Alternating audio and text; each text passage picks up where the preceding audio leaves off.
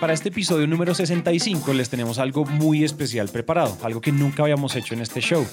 Inspirados entonces en las respuestas de todos ustedes que ustedes nos han dado por los diferentes canales, principalmente en realidad por el newsletter, que a propósito, si ustedes no se han inscrito en nuestro newsletter, pues vayan a máquinadeventas.io y se inscriben.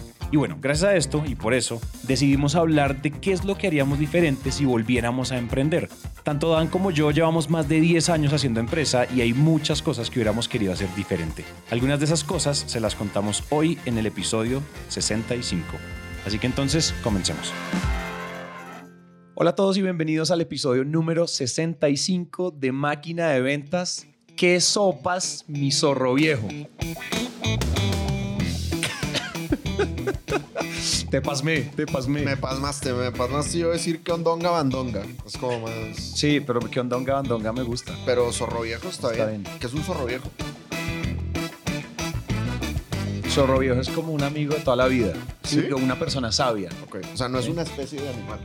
No, no, no, es una especie de amistad, más bien. Sí, aclaremos eso. Eso, eso se lo aprendí además de, de llamado a Juan Di. Si Juan Di escucha esto, él sabe Sí. que yo se lo copié a él. Muchas de las palabras que yo uso eh, para referirme a mis amigos me las ha enseñado Juan Diego. Sí. Juan Di, gracias. Te falta una pierna, pero te sobra creatividad. Oye, el, el- primero, los que estén viéndonos en video, suscríbanse y hagan todo lo que los youtubers dicen que hagan. Hagan la campanita, suscríbanse y hagan todas esas cosas chéveres. Si están en YouTube, si están en, en Spotify, pues ya se puede dejar cinco estrellas en el, en el episodio. Entonces, porfa, déjenos cinco estrellas. Si nos quieren dejar cuatro, no lo hagan. Pregúntenos, díganos qué necesitamos para hacer para que sean cinco y cuando sean cinco, déjenos las cinco Es correcto. nos ayudarían bastante. Y si están viendo en video, admiren por favor la gran playera de Colombia que tiene puesto mi colegazo. Impresionante. Impresionante.com. No puedo parar, güey, porque creo que sería demasiado impactante para la gente. Sí, ya es demasiada sensualidad. Dejémoslo, Sí. dejémoslo así. Entonces dejémoslo así.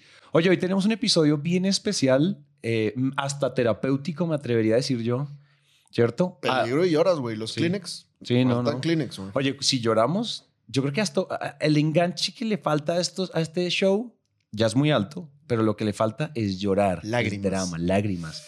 Sí, que lloremos. Deberíamos. Sí, hay cosas bien mucho chiste que, y que poco drama. contar, güey. Sí, sí, sí, deberíamos, deberíamos. Igual y a partir del 100. A partir del 100 podemos ser más, más vulnerables. Sí, al final. más, al final lloramos de los episodios. Sí. Además, es algo que no hemos hecho antes en los episodios y es que nosotros hemos hablado de ventas, hemos hablado de bienestar, hemos hablado de gerencia, hemos hablado de liderazgo, pero nunca hemos hablado de nosotros mismos como empresarios. Hmm, correcto. Nunca hemos hablado de eso. Si yo no, o sea, o me equivoco. Creo que no. No, o sea, pues igual y una que otra anécdotas. por ahí, pues, pero no, no me suena que tengamos un episodio específico para hablar de cómo hemos emprendido.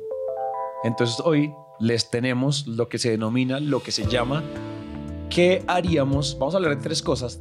¿Qué haríamos nosotros si volviéramos a empezar una empresa? Si ustedes nos agarran de naranja media, de Sandler, nos sacan y nos ponen de ceros, ¿cómo empezaríamos una nueva empresa? ¿Qué consejos nos han parecido claves que además nos dolieron mucho no haberlo aplicado en su momento? Es decir, sí hubo lágrimas, sino que no lágrimas en el presente, pero ha habido muchas lloran, llor- la lloración de sangre. Duro, güey.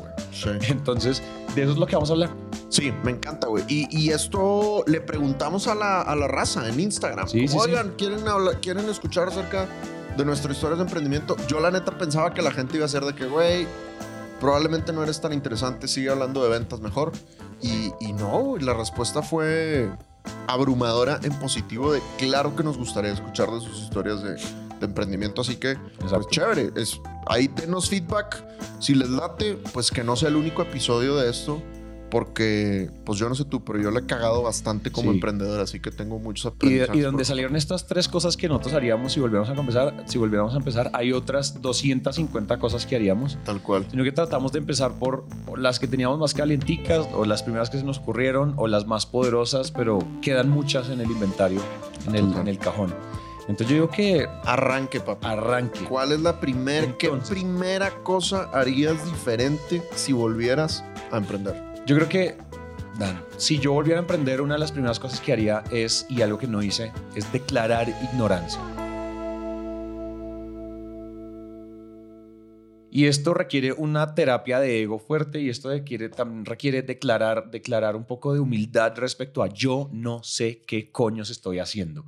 Hace seis años yo no tenía ni idea de lo que estaba haciendo y yo creo que yo hubiera sido un poco más humilde y dejar de creer que yo improvisando iba a lograr las cosas y levantar la mano, pedir ayuda, levantar la mano, empezar a aprender de cosas, levantar la mano y aceptar que yo no tengo ni idea de lo que estoy haciendo y por eso es que la estoy embarrando tanto. Creo que tener la capacidad o la sabiduría o la humildad de poder declarar ignorancia y decir, en serio, no tengo ni idea quién me ayuda, dónde aprendo, es importantísimo, porque lo que, nos, lo que me pasó a mí fue que a nosotros como socios es que creíamos que la sabíamos, engañados por haber salido de la, de la escuela de negocios de la universidad, creíamos que sabíamos algo, cosa que falso, claro. falso, ustedes salieron de escuela de negocios, sorry to say to you, sorry to break the news, no sirve para nada. Es que uno a los veintipocos es muy soberbio, ¿no? Uno, sí, y uno se cree que se las sabe todas porque estudiaste un pregrado con unos profesores que no se actualizan hace 30 años. ¿Qué onda? Y uno genuinamente es un imbécil. uno genuina, imbécil y con el pañal pegado al culo. Sí, güey, ahora que, ahora que, que lo dices, güey, yo me puedo pensar y cuando, cuando yo empecé a emprender, la mayoría de mis amigos eran empleados. Okay. Yo emprendí antes de, de graduarme. Pato, yo me sentía la El mamada, güey. Increíble, güey. Increíble porque yo ya soy emprendedor, güey, y ustedes ganan un sueldo De mortales. Sí, totalmente, güey. Entonces, bueno, de Oye, acuerdo. es cierto. Entonces, nada, declara ignorancia. Y yo para, lo primero que yo diría declarar ignorancia, para ser puntuales, que yo declararía ignorancia frente al tema de las finanzas.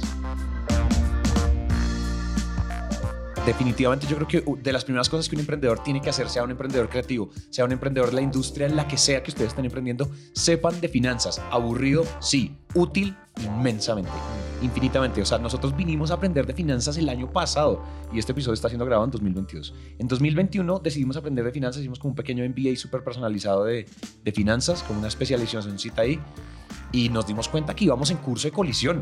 O sea, íbamos en curso de colisión. Así de grave fue como cuando miramos, empezamos a usar el Excel, empezamos a entender, íbamos en curso de colisión. Yo creo que hay que aprender, uno tiene que saber manejar los números. Uno tiene que saber utilidad, uno tiene que leerse Profit First de Mike Mike Kalowicz.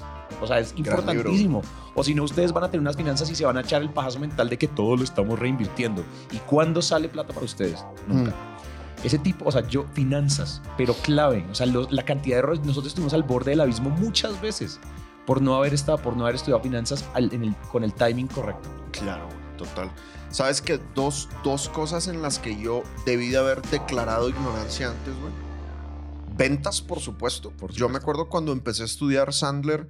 Yo, empecé, yo, empe- yo emprendí en 2008 y che, güey, ni te habían salido peluches en el estuche, compadre, en 2008. Eh, y en 2011, güey, que empecé a estudiar Sandler,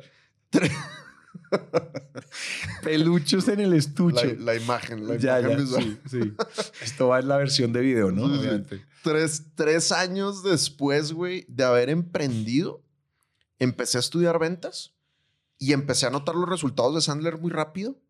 Y fue, fue agridulce, güey, porque por un lado fue como, ah, con madre ya le agarré la onda a las ventas, pero por otro lado fue de que, güey, no mames que llevo tres años partiéndome el lomo, güey, sin saber vender, cabrón. No. O sea, ¿en dónde estaría ahorita, güey? Si hubiera empezado, si me hubiera profesionalizado en ventas antes, güey. Entonces fue, fue muy impactante para mí porque todos los que ya han estudiado Sandler lo saben. El, el control que agarras del met- de, de los procesos con el método es demasiado, demasiado cool. Y tienes que dejar de improvisar y la chingada. Entonces, puta, yo sentí que habían sido tres años perdidos, ¿sabes? Y la otra cosa, güey, en 2018, Teresa me obligó a ir a un evento de, de Brandon Bouchard. Em, y fue un evento que, que ya les he contado que nos cambió la vida muy cabrón, güey. Y, y, y había demasiada gente ahí muy impactante, muchos influencers, mucha gente que en ese momento no era tan chingona y ahorita ya les explotaron sus redes so- sociales, pues son, pues porque le hicieron caso al, al evento de Brandon. El evento de Brandon se llamaba Experts Academy y es cómo mejorar tu negocio como creador de, de contenido. Que en 2018 seguía siendo muy nuevo. Ahorita ya es como muy normal los influencers y todo eso. Pero en 2018 todavía la onda era bastante, bastante nueva. Entonces, 2018, güey, eso es 10 años después de que yo empecé a emprender, güey. 10 años, güey. Entonces, yo lo que, lo que reflexiono ahorita es. ¿Qué hubiera pasado? Claro, güey. O sea, ¿cómo me tardé 10 años en, en, en meterme a eso? Y Brandon también es mucho de desarrollo personal, desarrollo de hábitos. A partir de que fuimos a ese evento, pues la inversión que hemos hecho en capacitación, en coaching, en desarrollo, pues ha sido muchísima. Si yo hubiera empezado con esa inversión de, ir con coaches, de entrar a masterminds, de prepararme en cursos, vato, estaría en otro, nivel. Y lo único que, en lo que invertí fue en un, fue MBA, güey. Y ni voy a decir en dónde lo estudié, güey, porque no me gustó. Me pareció una gran experiencia que pude hacer un, un, intercambio en la Universidad de Cornell, que fue Ivy League, y eso sí se lo agradezco a la universidad en la que hice el MBA. Pero el MBA en general me pareció miserable, güey. De verdad, muy, muy mala inversión, güey. Sí. Le saqué lo de Cornell y le saqué. Mis mejores amigos son del MBA, los, los amo, pero como programa de estudio, de verdad me pareció, me pareció muy malo. Entonces, de, 2000, de 2008 a 2018, mis inversiones en conocimiento fueron muy poquitas, güey. Y Sí. siento que, que mi aceleración como, como emprendedor hubiera sido mucho más rápida. No lo hubiera cagado tanto, güey. Entonces, nada, de acuerdo contigo, güey. Hay que declarar ignorancia cuanto antes. Por favor, estudien, paguen, Sí, coachense, mentorense. O sea, como, como dice Santi, güey, no, no hay que sentirnos paridos por, por, por Zeus, güey. Sí. Hay que aceptar que somos ignorantes y eso ¿Sabes qué? ¿Sabes que Yo estaba pensando, yo simplemente voy a darle un doble clic a, a lo de educarse en ventas. Yo creo que no hay nada más importante en un negocio que educarse en ventas, sobre todo cuando es un equipo fundador. Hmm. Creo que tú me lo has dicho muchas veces, es importante que todos los, que el equipo fundador entero se capacite en ventas. Una de las cosas que yo he querido es que Manu, que Juanpa, que Juli, que la negra, que todos estudiemos esto y que todos estemos en capacidad además. Hay una de las cosas que a mí me parece violento y es, o sea, si ustedes quieren estu- estudiar ventas con otra escuela, háganlo. Yo solo doy fe de que Sandler me ha funcionado violentamente. Yo, yo te, o sea, el otro día tú me dijiste, oye, quiero contar tu caso y tú me preguntaste las métricas. Yo pasé de, o sea, yo todos los años eh, me he duplicado o cuadruplicado. El año antepasado nos cuadruplicamos, este, el año de- del 2021 al 22 nos, nos duplicamos en ventas porque nos capacitamos en eso. Claro.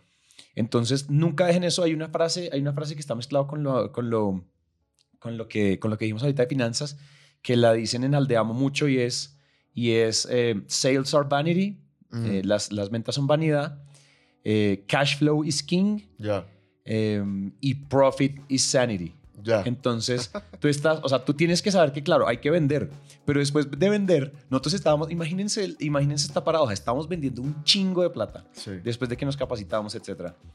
Pero como no estábamos entendiendo nuestro cash flow y no estábamos, peor, no estábamos entendiendo nuestro profit, nuestra utilidad, Claro. nos estábamos clavando el puñal. Entonces, ese tipo de cosas yo creo que no las pueden uno dejar por fuera. Obviamente, después de eso, todo, o sea, en qué cosas uno puede aprender. Yo, yo iba a decir algo respecto a lo que tú estás diciendo, es, uno podría decir, ah, no, pero es que Dan ahorita, pues, o sea, su empresa vende un chingo de plata, entonces, claro, se paga eh, idas de dos mil dólares de entradas a Brandon y Claro. pero en realidad creo que el mensaje también está en cómo empiecen a educarse lo antes posible. Sí. Si tienen que empezar por cursos de, de, de Platzi de, de 80 mil pesos o necesitan empezar por cosas un poco más económicas o incluso YouTube gratis. Claro, güey. Lo que contamos en uno de los episodios pasados, tú con todo el tema de fitness y todo el tema de... ¿No empezaste? Claro, eso va a llegar a un límite. Eventualmente hay que pagar. Sí. Pero antes de ustedes comprar una silla de oficina que cuesta 250 dólares, probablemente esos 250 dólares son una entrada a una muy buena conferencia en su sector o, una muy, o, o a un tema de eh, comunicación. Creo que otra cosa que yo le añadiría, ¿sabes qué? Mm. Yo declararía ignorancia rápido en comunicación, Ujú. en habilidades de comunicación. Mm, Total. Nosotros le hemos dicho muchas veces, uno domina el mundo si uno sabe vender y sabe hablar. Sí, es cierto. De resto, o sea, el mundo a tus pies, si tú dominas esas dos habilidades, los dos hemos invertido muy buen, muy buen dinero en libros, en coaches, en todo, Total. en aprender sobre storytelling, aprender a comunicarse, aprender a hacer un pitch, aprender a hablar, oratoria, lenguaje no verbal, ese tipo de cosas también yo declararía ignorancia antes. Claro. Porque cuando uno se mira, uno dice como, pero yo la estaba recontra mega embarrando. Claro. Esas son, habilidades que yo, ush, desde el principio, porque además se van cultivando despacio. Y sabes que hay gente muy chingona, güey. Hay gente que es impresionante, güey, que son unos dioses y que su carrera está frenada, su potencial está frenado porque no saben comunicarse. Entonces, o sea, to- totalmente lo que estás diciendo es, que es... es ridículo cómo avanzan las carreras y las, y las empresas cuando se- la gente se sabe comunicar. Y al revés, güey. Hay gente que no vale absolutamente madre, güey. Pero que son muy buenos hablando, güey. ¿Sabes? exacto, sí, sí, sí. Y esos vatos se avanzan, güey. Y luego nos metemos en problemas. Pregúntale a todos los gobiernos del mundo. Pero bueno, muy bien. Entonces, Siguiente. cambio de tip, cambio de tip. Em, segundo tip, güey. ¿Qué haría diferente? Uy, esta está buena, güey. Esta está buena. Tendría mucho más claro, güey, por qué asociarme y las dinámicas de una sociedad. Yo siento que cuando uno empieza a emprender, eh, la sociedad los- la ves como una, como una película de Disney. Como todo es cool, todo es chévere, todo va a ser maravilloso. Y vato, no- uno no tiene ni idea, güey. Ya con- conforme uno va madurando, güey, la cantidad de historias trágicas que hay en las sociedades es muy loca, güey. Yo hay dos, dos subtips, güey. Los, yo, yo he tenido siete sociedades. Blancanieves y los siete enanos. Siete, Siete. siete sociedades. Emprendiendo en 2008, o sea, es como una sociedad cada 1.5 años, güey. Una, una cosa así. Eh, de esas siete sociedades, dos están vivas, cinco han muerto. De las siete, te diría que solo tres la sociedad fue por los motivos Ajá, Correctos. Una de ellas, bueno, dos son las que siguen vivas después de... Yo tuve una pausa de sociedades, como por cinco o seis años dije, yo no me voy a asociar Descanso. nunca más, güey. Año sabático de sociedades. Puta, güey. Pero sí, o sea, años, varios años sabáticos. Y ahorita ya como, ya le encontré otra vez el sentido a las, a las sociedades. Y la primera que fue por los motivos correctos, yo me echo mucho la culpa de por qué esa sociedad no, no funcionó. O sea, yo acepto que fui muy mal socio, fui muy águila, fui muy dominante, yo no respetaba a, a mi socio, le hacía bullying emocional, todo, todo mal. Qué bárbaro, qué Todo bárbaro. mal, güey. Entonces, o sea, volviendo a declarar ignorancia, hay que aprender de, de- del tema de las, de las sociedades. Y otro de los temas que hay que aprender en la dinámica de las sociedades es el tema de la repartición de, de la plata, güey. O sea, tan sencillo como entender que una cosa es cómo repartes la utilidad de acuerdo al uh, porcentaje de la sociedad y otra cosa son los sueldos de los socios, ¿no? Y para mí, como yo lo he logrado entender, es si un socio tiene un sueldo, es porque opera en el negocio y se le paga lo mismo que le pagarías a alguien equivalente en ese cargo, ¿no? Que por cierto, Michael Page todos los años, Impresionante documento. claro, güey, saca, saca el reporte de sueldos por país. Entonces, oye, es que cuánto me pago, es que cuánto debería pagarle. Pues vas, bajas el, el PDF de Michael Page y ahí te puedes dar una idea de las empresas dependiendo del tamaño y de la industria, cuánto le están pagando a un director general, cuánto le están pagando a un vendedor, cuánto le están pagando a un contador, etcétera. Entonces, eso te puede dar una súper buena idea. Entonces, tú haces ahí más o menos un promedio y eso es lo que deberías de estar ganando tú como socio operador. Y las utilidades, pues ya se reparten de acuerdo a Mike Michalowicz cada tres meses, de acuerdo a los porcentajes de utilidad. Pero antes yo no sabía eso y, y, por ejemplo, yo he estado con muchos socios que, que el sueldo no era justo o que incluso no había No había ausente Sueldo. el socio. Claro, sí, güey. Que eso, ausente. que eso aquí yo confieso mi, mi machismo. Teresa tuvo que luchar, güey, para que le pagáramos su sueldo directamente en, en Sandler Dan Macías. Porque pues yo decía, oye, es que mi sueldo es tu sueldo. O sea, eso entra a las arcas Claro. de la familia y a ti no te falta, a ti no te falta nada, ¿no? Y, y Teresa como, a ver, machista animal, güey. O sea, Sí. yo tengo que tener mi propia independencia financiera y yo tengo que sacar mis tarjetas de crédito y mis pro- mi propio historial crediticio. Y pues Claro. ya hicimos ese cambio y ahora Teresa recibe su sueldo directamente. Y hay muchas sociedades de pareja que aplican el mismo crimen que yo Claro, aplicaba y pido perdón público porque eso es, o sea, eso es lo que yo hacía era muy, muy, muy absurdo. ¿Sabes qué? Yo le, yo le añadiría una cosa, ahorita me acabo, me acabo de acordar eh, de una de las cosas que para mí yo volvería a hacer, que sí hice, que volteando un poco la pregunta y es, y esto fue, esto lo aprendimos mucho porque nosotros no, cuando no teníamos ni idea cómo íbamos a hacer un solo centavo, no, no sabíamos cuál era nuestro modelo de negocios, Yo no sé si ustedes, si ustedes no han escuchado la historia de Emprendete. En Emprendete hay una, hay una secuencia de episodios que se llama La historia de Emprendete. Y, y ahí ustedes pueden escuchar todo el drama que nosotros hemos pasado para llegar a Naranja Media, lo que es hoy. Nosotros lloramos sangre y sudamos dolor. Mucho rato porque le dimos seis pivotadas de negocio, no teníamos ni idea cómo íbamos a hacer un solo centavo. Y, y una de las cosas que nosotros hacíamos era nos acelerábamos con apps.com, nos acelerábamos con Impulsa, íbamos a los mentores, con Bogotá, nosotros nos aceleramos en muchas entidades que ayudan a emprendedores y siempre nos dijeron, ustedes entre socios tienen que tener un acuerdo de socios Ok. o un acuerdo, o el también llamado el acuerdo de vesting. Ok. ¿Y qué es eso? Una de las cosas que yo haría y yo les recomiendo si ustedes van a empezar sociedades, hagan acuerdos de vesting. ¿Y qué en esencia es eso? Es un acuerdo que dice, usted tiene el, digamos que tú y yo nos asociamos, ustedes, ti- tú Dan tiene el 50% de la sociedad, Santi Ok. tiene el otro 50%, Ajá. pero eso está sujeto a unas labores y a un tiempo. Ok. ¿Eso qué quiere decir? Que si tú un día te ranchas y quieres ir a perseguir a, a Buda y a meditar a un ashram en la India y quieres dejarme tirado, tú me si no cumpliste con, las, con los objetivos o no cumpliste con las tareas que tenías que hacer y con el tiempo de permanencia en la sociedad, tú me reembolsas o me remuneras a mí o me, de- con tus acciones. Ok. Entonces, claro, tú en el papel tienes 50%, Sí. pero tienes 50% si trabajas, si haces tu rol durante cuatro años. Y, y, y, y si yo me voy a los dos, Si te vas a los dos, tú vas, o sea, te tú- devuelvo. cada año tú vas descongelando un pedacito. Ok. Entonces, en esos cinco años, por ejemplo, tú desbloqueas 10% cada año. y ese ya te lo quedas ese permanente. ya te lo quedas permanente. Pero si te vas a, la- a los dos años, 30%, por ejemplo, depende, eso depende de los acuerdos, me lo tienes que reembolsar a la sociedad, me lo tienes que volver a. Sin que tú me pagues nada, por eso. Ok. O sea, ¿cómo se dice? Eh, sí, o sea, sin pagarlo. O sea, yo no te pago esas acciones, tú me las tienes que dar por acuerdos socios porque en esencia, digamos coloquialmente, me dejaste tirado. ok, ok. Y yo te necesitaba, entonces yo necesito Papi, usar yo esas nunca, acciones. Yo nunca hice eso, eso está muy buena. Está buenísimo. Por ejemplo, en Naranja Media nosotros se nos fue un socio que tenía el 25% Sí. y él solo tiene hoy en día el 3%. Ok. El 3 y ese, y ese otro 22% nosotros lo hemos usado para traer nuevos socios, para traer nuevos fundadores. Manuel, mi socio en, Sí. en Naranja, mi hermano, todos han salido de esas acciones que él dejó sueltas. Ok.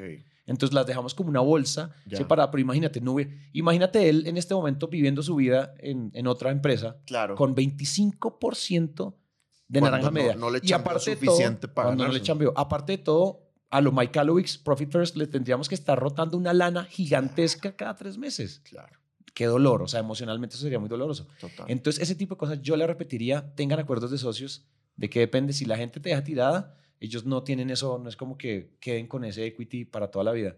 Yo eso yo lo repetiría, hablando de sociedades. ¿Sabes qué? Una cosa que Teresa y yo hicimos que, que consideramos que fue una muy buena idea. Nosotros lo consideramos. No sé si los sabios de las, de las sociedades lo, lo, consideraron una buena idea, pero cuando ella eh, se ganó la sociedad en Sandler, en Sandler Dan Macías, porque digamos que originalmente yo era el único dueño y luego pues acordamos que sería bueno que ella se, se integrara hicimos primero una sociedad de prueba. Ok. Entonces dejamos en un papel, probemos durante un año cómo funcionamos como socios, dejamos por escrito qué implicaba y si se cumplían ciertos objetivos, al año ella tenía derecho a entrar a la, a la sociedad. Y pues funcionó espectacular, güey. O sea, si yo hubiera hecho eso con mis otros socios, de verdad que mi, mi vida y, y la experiencia en las sociedades hubiera sido muy distinta. A veces uno como que se calienta muy fácil, güey, Claro. ¿no? Como, ah, me caes bien, güey, hagamos una sociedad. Ah, sí, a huevo, yo hago esto, todo esto. Listo, sobres. Y vas y lo firmas, güey, armas la razón social y luego, puta, güey, arde, arde Troya, güey, y no, y no hubo ningún tipo de, de acuerdo, ¿no? Fue literalmente porque hubo una noche de pasión en verano, güey. Se, se, se arma la sociedad y eso te puede meter en muchas. Yo me, acuerdo que, yo me acuerdo que Samper, el fundador de, de, We, de We Are Content, que fue mentor nuestro en su momento, él dijo, nunca contrates a nadie que no te sientas cómodo de despedir. Mm,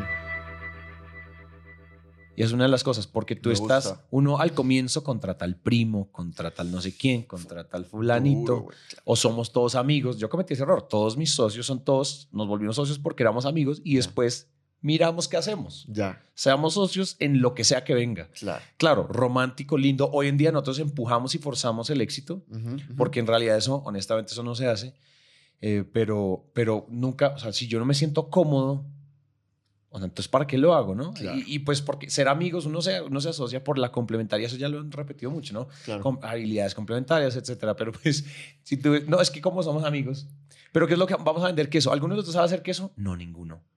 Pero nos quedamos muy bien. Pero nos quedamos muy bien, hagamos queso, improvisemos. Y no declaramos ignorancia, entonces nos creemos los duros, los dioses del queso. No, todo mal, todo mal. Complicado. Oye, ¿pasamos al tercero o qué? ¿Qué Pásele Oscar? al tercero, papi. Este tercero es una de las realizaciones probablemente más poderosas que yo he tenido en el 2022. Y lo titulamos Priorizar el manejo del tiempo o repriorizar las, las inversiones al comienzo de una, de una compañía, de una empresa. Entonces, me explico. Ustedes conocen la, tú conoces la regla de Pareto, ¿no? Que el Claro, 80%, el 80-20. el 80-20, 20% de mis esfuerzos, o el 20% de mis clientes, o el 20% de algo me trae el 80% de lo otro, ¿cierto? Ujú, ujú. y el otro 80 pues me trae solo el 20. Nosotros hablamos mucho de eso cuando hablamos de tener los mejores clientes, de buscar los mejores clientes y demás. Pero esto en el tiempo y en productividad aplica mucho. Yo he estado muy obsesionado con productividad este año y, es, y me he dado cuenta que cuando uno mira el 100% de las tareas que uno hace al día y uno filtra con una cuchilla muy afilada qué de esas actividades realmente son absolutamente rentables, absolutamente irreemplazables, que nadie más que Santiago puede hacer, esas actividades, es el 20% de actividades, producen el 80% de los resultados. Incluso, seamos más cuchillas, hagámosle el pareto al pareto. Ajá. El 4% de mis actividades produce el 64% de los resultados. Claro.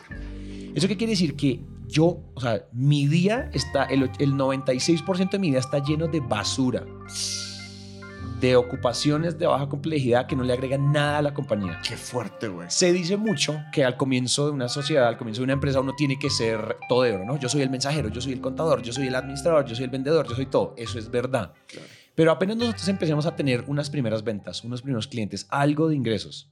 Yo en su momento, por ejemplo, no hubiera priorizado una oficina, no hubiera priorizado un montón de cosas, una página web fancy, unas- un montón de cosas que a uno le cuestan mucha plata. Yo hubiera priorizado Sí lo hiciste, pero ya no lo harías. ya no lo haría. Si lo hice, ya no lo haría. Yo hubiera priorizado primero contratar a la persona, a, las a la persona o las personas que me quiten de encima ese 80% que solo me trae el 20%, Claro. el otro lado del pareto. Claro. Por ejemplo, yo ahorita no puedo vivir sin Kate, no puedo vivir sin, no puedo vivir sin Tatiana, no puedo vivir sin, que ellas, ellas me ayudan a quitarme y me hacen enfocar en lo que yo soy bueno. Santiago, ¿qué tiene que estar haciendo en Naranja Media? Tener reuniones, hacer propuestas, cerrar, cerrar, cerrar, cerrar, cerrar. Eso es lo que yo tengo que estar haciendo com- en mi rol como sales manager o como comercial dentro de Naranja Media. De acuerdo. Entonces yo simplemente repriorizaría las inversiones. Mm, Ay, no, lo primero que tenemos que tener es una oficina. Claro. Una oficina, ¿cuánto te cuesta al año? Esos 500 dólares que te cuesta un administrador general, que te ayuda a un montón de cosas. Mira, yo, yo, yo he contado esto muchas veces en el podcast. Yo me demoraba día y medio haciendo los formularios para inscribirme como proveedor cuando cerraba un cliente. No, vato, Un día y medio, cuando tú miras mi sueldo, lo divides por horas, la inscripción al proveedor me costó, no sé, 500 dólares. Solo esos días. Una cosa así loca. Entonces, una de las cosas es esos 500 dólares que te cuesta un asistente administrativo eh, junior, Claro. que te quita un montón de tiempo y te deja y te, y te deja a ti enfocarte en lo que realmente trae la lana a la empresa, Claro. ¿sí? o en lo que realmente tú importas, pues ese tipo de cosas son las que tenemos que reemplazar. Esos 500 dólares que parecen una inversión imposible para un emprendedor en etapa temprana, Claro. en realidad es probablemente las cosas más rentables que hay, porque en esas horas que te ahorras tú vas y haces el cuádruple de resultados. Claro. Entonces yo haría eso, yo sería mucho, sería muy nazi, sería muy cuchilla con mi productividad, a qué le digo que sí, a qué le digo que no. Ahorita muchas veces a mí en la empresa me invita como, oye Santi, ¿quieres venir a participar en este no sé qué, de no sé qué? Yo no voy. Ah, no, es que tenemos que, ten- vamos a hacer una reunioncita aquí porque queremos echar ideas para tal cosa. Yo no voy. Claro. ¿Por qué? Porque aparte de todo, ustedes me están invitando, pero ustedes también están esperando que yo lleve la plata a la casa. Claro. Entonces, como que estoy como medio excusado porque yo necesito estar todo el tiempo en chinga, enloquecida, lo que en Sander llamamos el pay time. Claro, totalmente. Sí, está, está buenísimo y sobre todo ese, ese tema matemático que estás mencionando, ¿no? Oye, es que 500 dólares, güey, apenas estoy emprendiendo, es mucha lana. Sí, güey, pero es que esos 500 dólares, si tú te los gastas en alguien más, tú vas a poder generar mucho más Sí. con ese tiempo, ¿no? Si estás, si estás vendiendo. Y eso es lo que a veces no, no entendemos. güey. Eh, no, totalmente de acuerdo contigo, me parece, me parece buenísimo eso. Y también yo creo que es importante, no es necesario contratar a alguien tiempo completo. Exacto. Que muchas veces pensamos como, güey, es que yo no puedo delegar la administración o es que yo no puedo delegar la cobranza porque no tengo para pagar un sueldo completo. Pero es que puedes pagarle a alguien por horas, güey. Puedes contratar a alguien en Workana o en Upwork, o sea, muchos freelance y, y hay gente que está dispuesto a hacerlo por algo que para ti puede ser muy rentable y que para ellos es un buen, un buen ingreso. ¿no? Hubiera sido muy feliz. Totalmente. Aquí- Entonces esa flexibilidad de contratación, o sea, quítate esos bloqueos mentales, ¿no? Total. Y es que uno está pensando como, al comienzo uno está pensando como en esa escasez y uno cree que uno es el único que lo puede hacer. No, o sea, ahorita en este momento Tati está de vacaciones y yo tengo represada una cantidad violenta de facturas porque yo literalmente no tengo idea cómo hacer eso. Eso es bueno, Sí, eso es bueno. Eso es bueno, pero se me fue al otro lado. Es como que ya no puedo vivir sin ella. Claro, No puedo vivir sin. Sí, yo no quiero una vida sin Tatiana, no quiero una vida sin Tatiana. Yo- Entonces, pues, es, es bárbaro. Eso haría yo, eso haría yo. Bien, me encanta, güey. Pues ahí tienes tres cosas diferentes, Tres güey. A cosas. ver, avéntate el resumen Entonces, hipersensual. resumen, batirris, resumen, raza. Ya estoy usando Ah, raza. güey, güey. ah, güey, Aquí va, aquí, aquí va el pedo. Raza.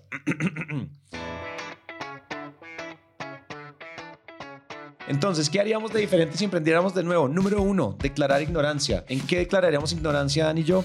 En ventas, claramente. Si ustedes no saben vender, déjenme decirles de una vez, se van a morir. Eh, dos, número dos, estudien eh, temas de desarrollo personal y desarrollo de habilidades particulares, o sea, desarrollo de comunicación, desarrollo personal, tengan un coach, tengan un mentor, como desarrollense el que ustedes elijan, ¿cierto? Y lo tercero, saber de finanzas. De nuevo, también saber que ustedes pueden saber mucho de ventas. Mi historia es esa. Sabía mucho de ventas. Ujú. Me iba bien en ventas, me iba bien en ventas, pero no sabía nada de finanzas. Íbamos en curso de colisión. Estábamos a ocho meses de quemarnos en la hoguera financiera. Si no es porque aprendemos en el momento correcto, entonces declaren ignorancia. No crean que se la saben todas, porque no es así. Y to- po- todavía. Uno, en uno de los episodios pasados nosotros dijimos, inviertan grandes cantidades de dinero en su conocimiento, porque nunca se las sabe todas. Así es. Número dos, eh, tendría mucho más claro qué motivos para asociarme o para tener, para construir una sociedad legal, entender los motivos, o sea, los roles, la, la administración de dinero, la administración del equity, los acuerdos de socios, el vesting, si te vas, qué pasa, si te quedas, qué pasa. Yo creo que hasta incluso nosotros al comienzo cuando, cuando montamos Naranja Media teníamos un documento que decía, ¿qué pasa si la negra se embaraza? ¿Qué pasa si Santi eh, se va a meditar a la India? ¿Qué pasa si alguien está haciendo mal su trabajo? ¿Qué pasa si...? Todo, todo puros qué pasas. Claro, no, era, no fue un documento legal, pero teníamos esos escenarios al comienzo muy, muy, a- muy nivel kinder. Bien.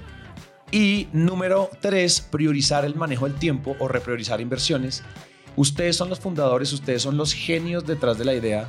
Prioricen, prioricen el tiempo, porque el tiempo en realidad es la inversión más valiosa que uno tiene en la etapa temprana. Sí. Ese tiempo no se recupera. Ah, hicieron, ah, compraron la silla incorrecta. Ah, esa plata se recupera. Claro. Pero si ustedes están gastando tiempo en lo que no es, no es. Entonces prioricen Mando productividad, avance y eficiencia respecto al tiempo que ustedes usan e invierten en las tareas de todos los días. ¿Sabes, papi?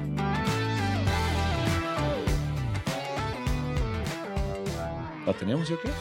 ¿Cómo? ¡Ay, ay no! ¡Se me salió! ¡Soy un precoz! Ahora sí. entonces. Uno, a la one, a la two, a la one, two, three, four. La tenemos.